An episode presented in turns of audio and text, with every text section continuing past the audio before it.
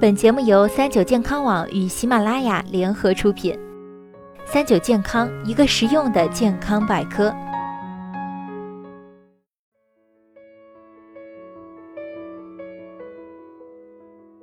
嗨，大家好，欢迎收听今天的健康养生小讲堂，我是主播探探。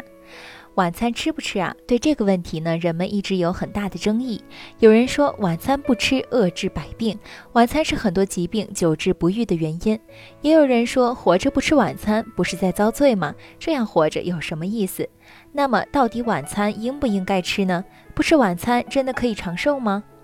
因为工作、学习等原因啊，大家早餐和中餐期间很难有时间相聚聊天，有些人甚至都是简单解决一下就行。而晚上就不一样了，下班放学后空闲的时间很多，是亲朋好友团聚的好时候，所以晚餐很多时候会比较丰盛，且很少有户外活动。而有些人的晚餐习惯并不健康。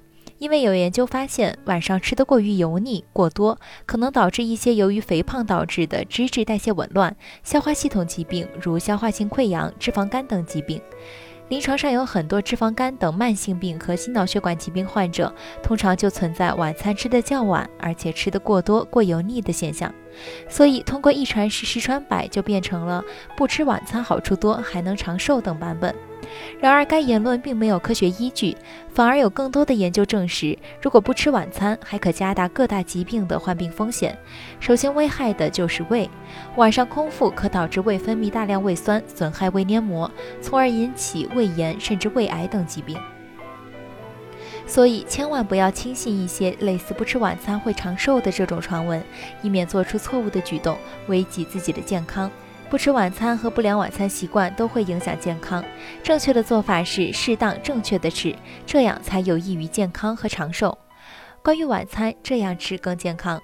首先，注意吃晚餐的时间，最好不要超过晚上七点，因为胃的排空时间是在四个小时左右。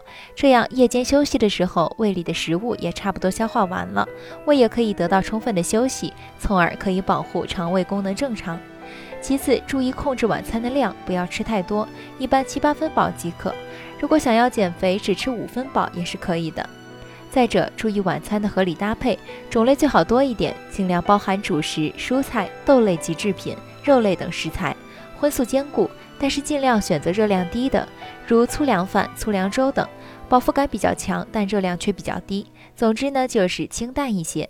最后就是注意晚餐的烹饪方式，尽量多以蒸、煮、炖或凉拌为主，煎、炸、甜咸食物最好不吃或者尽量少吃，避免摄入过多的脂肪和能量。想要健康晚餐，一定要注意方法，不能通过一味的绝食，要注意掌握正确的方法，这样即便是你吃了晚餐，也不会发胖，而且身体也会比较健康哦。好了，今天的节目到这里就要和大家说再见了。我是主播探探，我们下期再见吧。